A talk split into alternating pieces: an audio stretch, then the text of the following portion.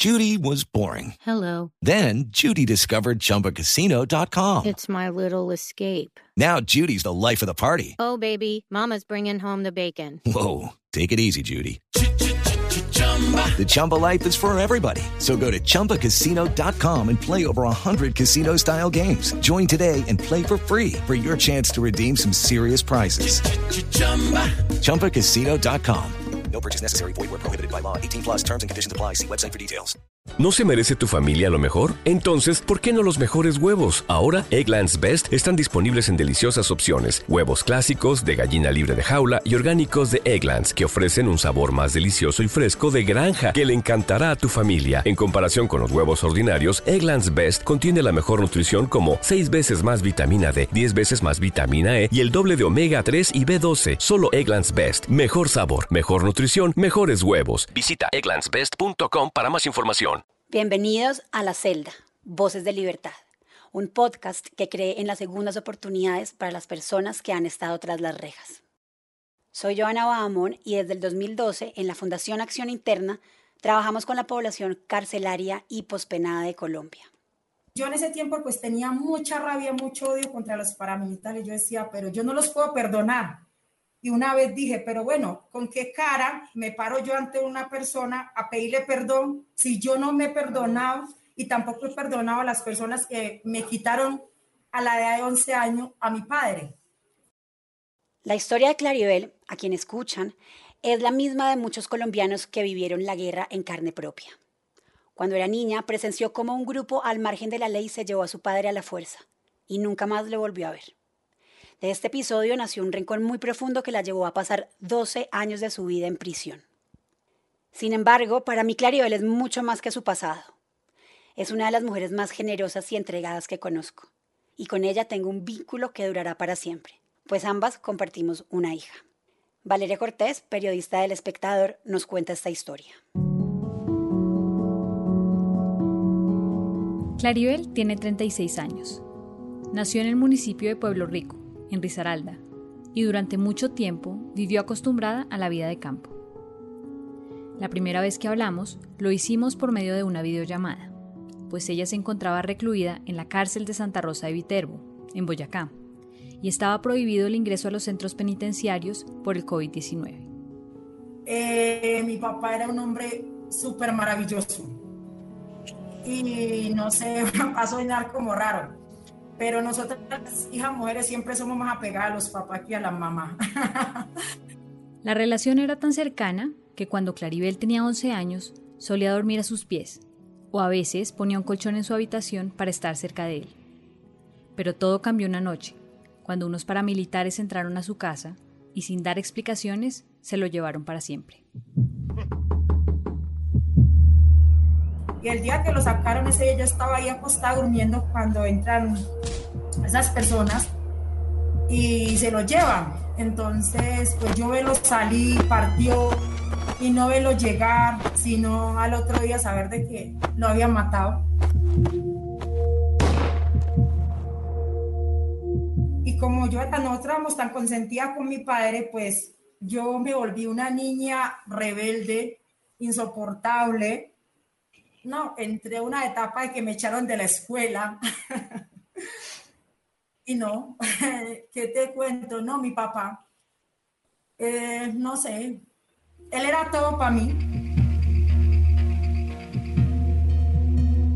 Cuenta que su indisciplina la llevó a tomar la decisión de dejar a su madre y a sus hermanos e irse a vivir a casa de un tío.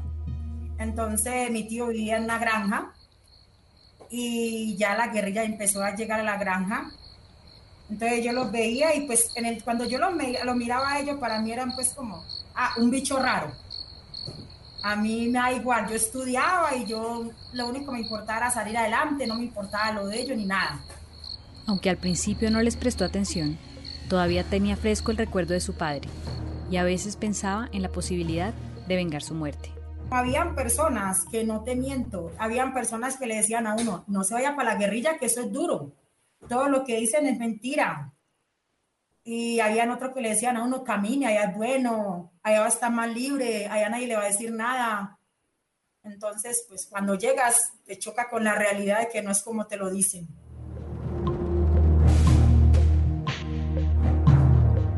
En el año 2000, con tan solo 17 años, Claribel ingresó a las filas del Ejército Revolucionario Guevarista, un grupo guerrillero que operaba en Risaralda, el Valle del Cauca, Chocó y Antioquia.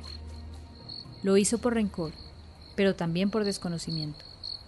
Nunca se imaginó lo que tendría que vivir después.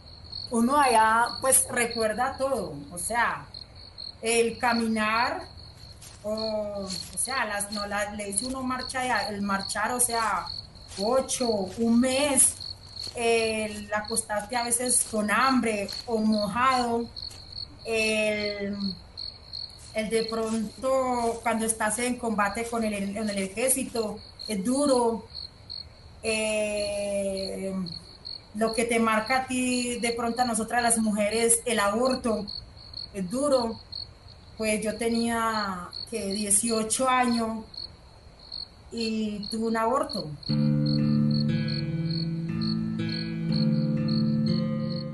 Claribel cuenta que eso fue lo que más la marcó durante sus años en la guerrilla, porque uno de sus mayores anhelos era ser mamá, y el grupo lo tenía prohibido.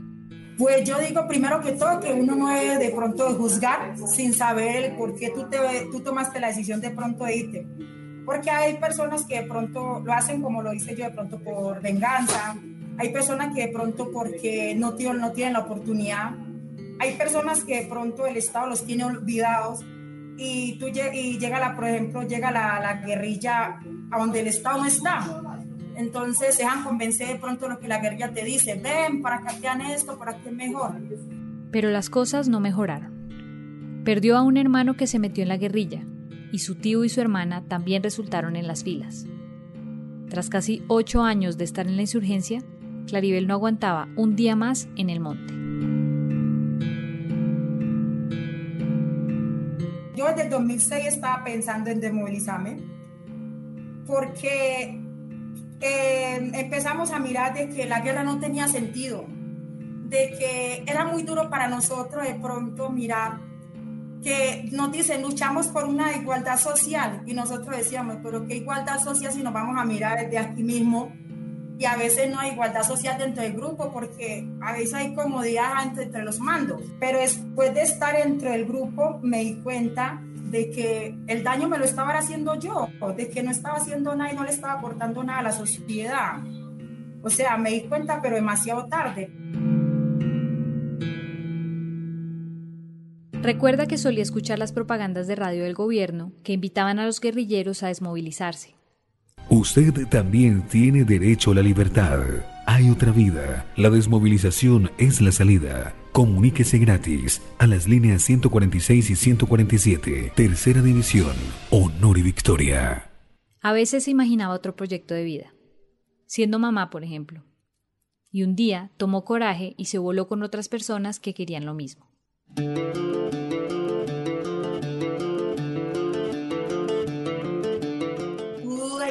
Toma la decisión de pronto de volarte no confías en nadie y dices, a la mano de Dios, te vas o te, o te matan, sales, ya mira. Entonces, pues tomamos la decisión 10 personas, incluyendo a mi hermana, mi compañero sentimental en ese tiempo, un tío y unas compañeras que, bueno, y nos vinimos.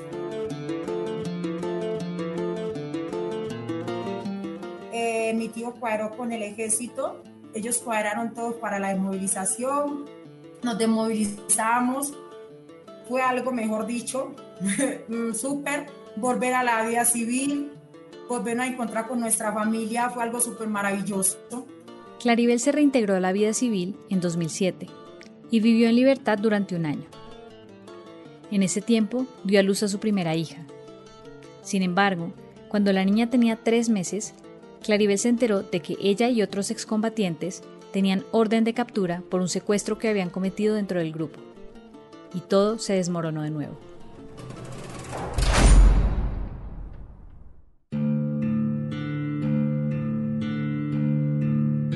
Nosotros preguntamos el por qué nos capturan si ya nosotros nos demovilizamos y nos dan un certificado por el gobierno donde dicen que nos están dando una oportunidad de que seamos otras personas que estemos con nuestra familia. Entonces, pues duro, fue un bajo muy duro. A veces nosotros lo pensamos, yo también lo pensé, dijimos, el gobierno nos mintió y a lo último resultamos en la cárcel, entonces nosotros decíamos, ah, son unos mentirosos, nos engañaron, ¿por qué nos hicieron esto? Y todo eso. Entonces ya pues con el tiempo nos dimos cuenta de que, bueno, que si Dios nos trajo aquí era para aprender muchas cosas y fue duro, pero bueno, ya es algo de que aprendimos y aquí estamos. Claribel fue condenada a 41 años y 4 meses de prisión. Como su bebé era tan pequeña, tuvo derecho a tenerla con ella durante los primeros tres años. A veces nos dicen que los niños no, a los niños se les olvida las cosas. Eso es mentira. O sea, ellos son una grabadora, ellos todo lo graban. Ellos, por ejemplo, la guardia llegaba a la contada y ellos decían, mujeres, contada. Ellos nos formaban y se ponían a contar igual con la guardia. Entonces un poco complicado a veces. Su hija mayor ya está entrando en la adolescencia pero todavía conserva algunos recuerdos de esos primeros años. Me dice, mami, yo cuando pasan la cárcel de Jamundí me acuerdo que estuve contigo allá y tiene 11 años y la saqué a los 3 años. Entonces, eso es mentira que a ellos se le olvida las cosas.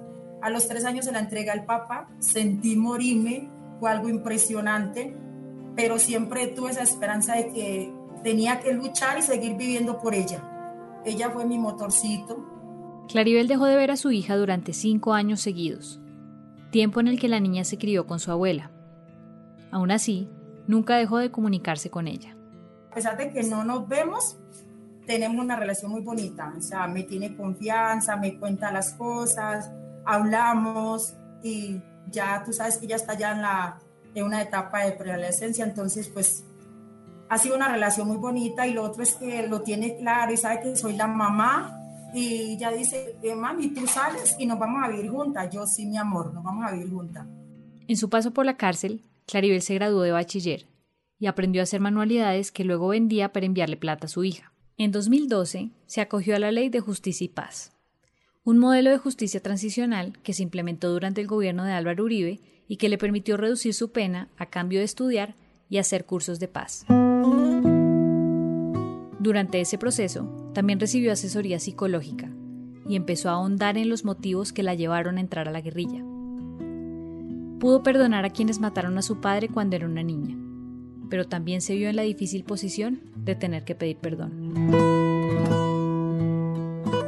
Vine a perdonar de corazón cuando empecé el, el proceso de justicia y paz. Dentro de mi corazón ya no hay rencor, ya no hay odio, ya los perdoné y espero que las personas que le causé daño de corazón me perdonen, algún día me puedan perdonar, porque ha sido duro, no lo creas, ha sido duro porque muchas veces nos han dicho que los perdone su, bueno, su mamá, eh, nos han dicho, si tienen hijos que paguen con sus hijos, eso duele, porque o sea, es tu hijo, que te digan eso, igual, no lo juzgo, porque soy consciente de que quizás por falta de oportunidades, quizás por el odio, por la rabia, me dejé llevar y cometí errores y tienen su razón. Entonces, pues espero que algún día me puedan perdonar, aunque yo sé que Dios ya me perdonó y sé que le puedo aportar a la sociedad y ser mejor persona.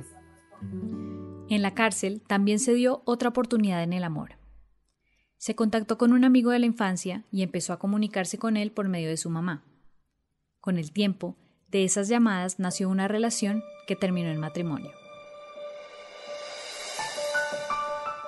Claribel se casó en la cárcel de Santa Rosa de Viterbo en 2018 y en 2019 tuvo a su segunda hija, Evelyn.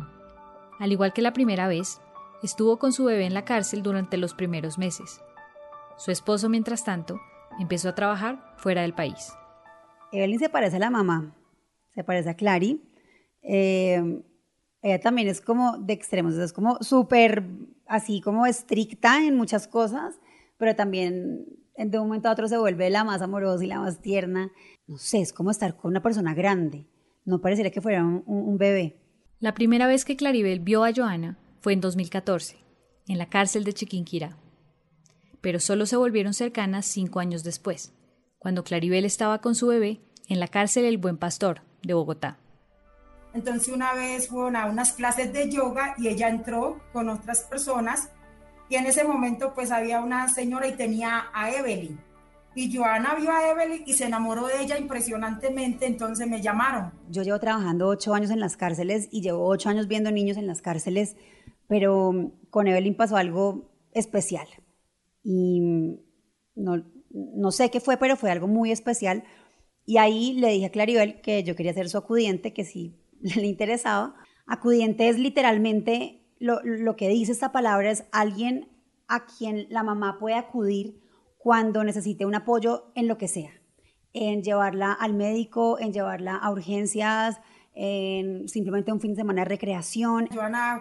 La sacaba cada ocho días, cada quince días, entonces no fue tan duro, ¿no? Y lo otro era que Evelyn se acostumbró mucho a estar afuera, entonces ella ya extrañaba mucho a Joana. Yo he de aclarar, no siento celo, antes me siento feliz porque sé que, que mi hija ama a Joana porque Joana le ha entregado ese amor también profundo a ella.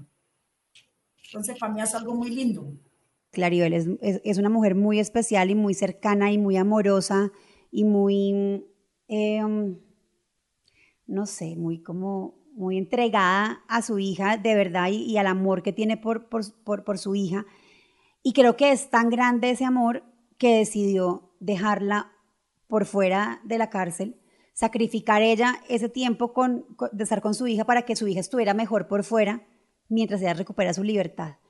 Y creo que eso es una muestra de, de ese amor tan grande que tiene Claribel por Evelyn. Cuando Claribel pidió traslado a la cárcel de Santa Rosa de Viterbo, Joana pasó a tener la custodia temporal de Evelyn, y desde entonces la bebé convivió con ella, su esposo y sus hijos, Mía y Simón.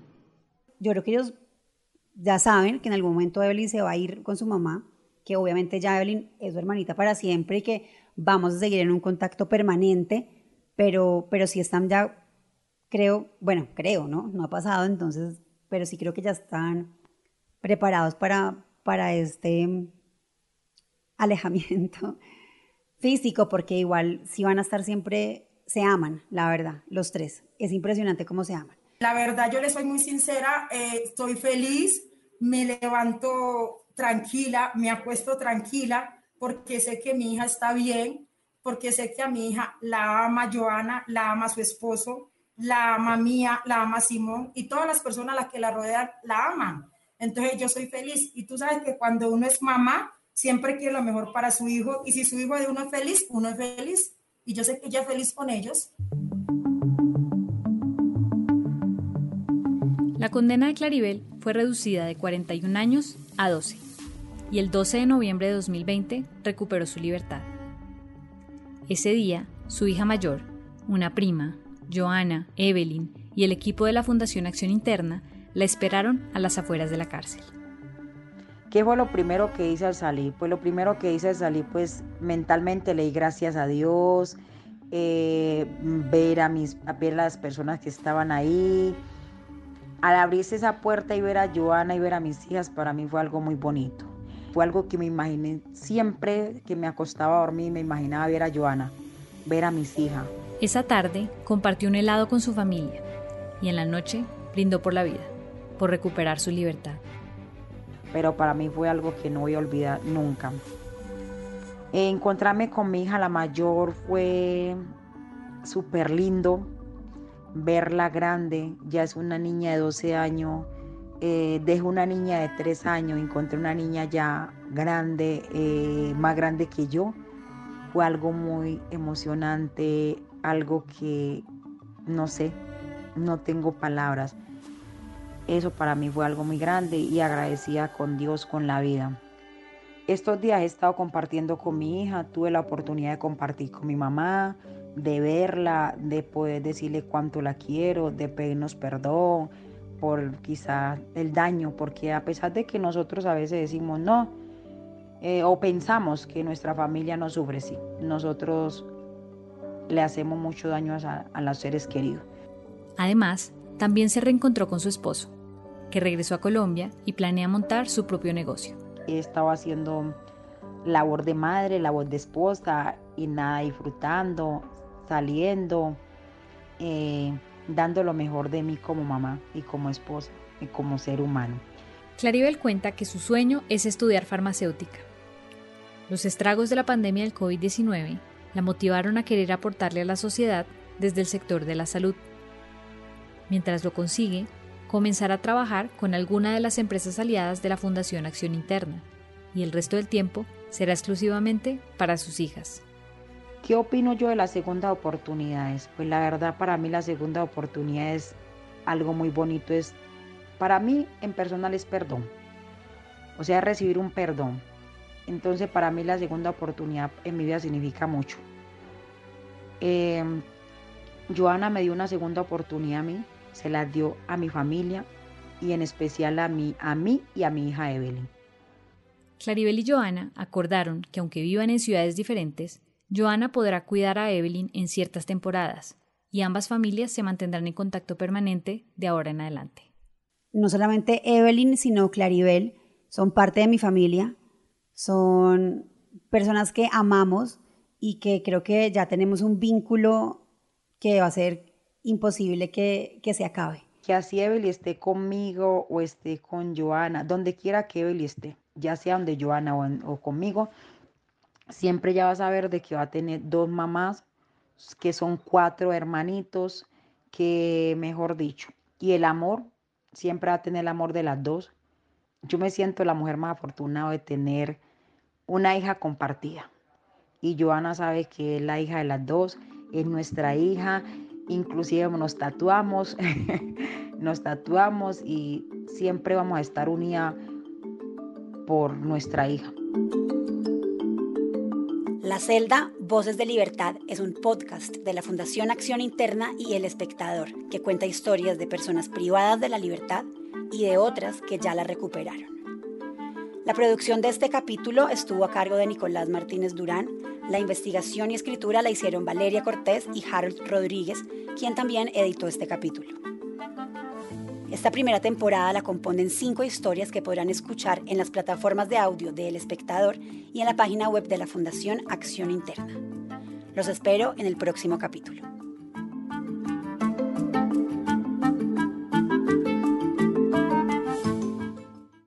¿Te preocupas por tu familia? Entonces, ¿por qué darles solo huevos ordinarios cuando pueden disfrutar de lo mejor? Eggland's Best, los únicos huevos con ese delicioso sabor fresco de granja, además de la mejor nutrición, como 6 veces más vitamina D, 10 veces más vitamina E y 25% menos de grasa saturada que los huevos regulares, además de muchos otros nutrientes importantes. Así que, dales los mejores huevos. Eggland's Best, mejor sabor, mejor nutrición, mejores huevos.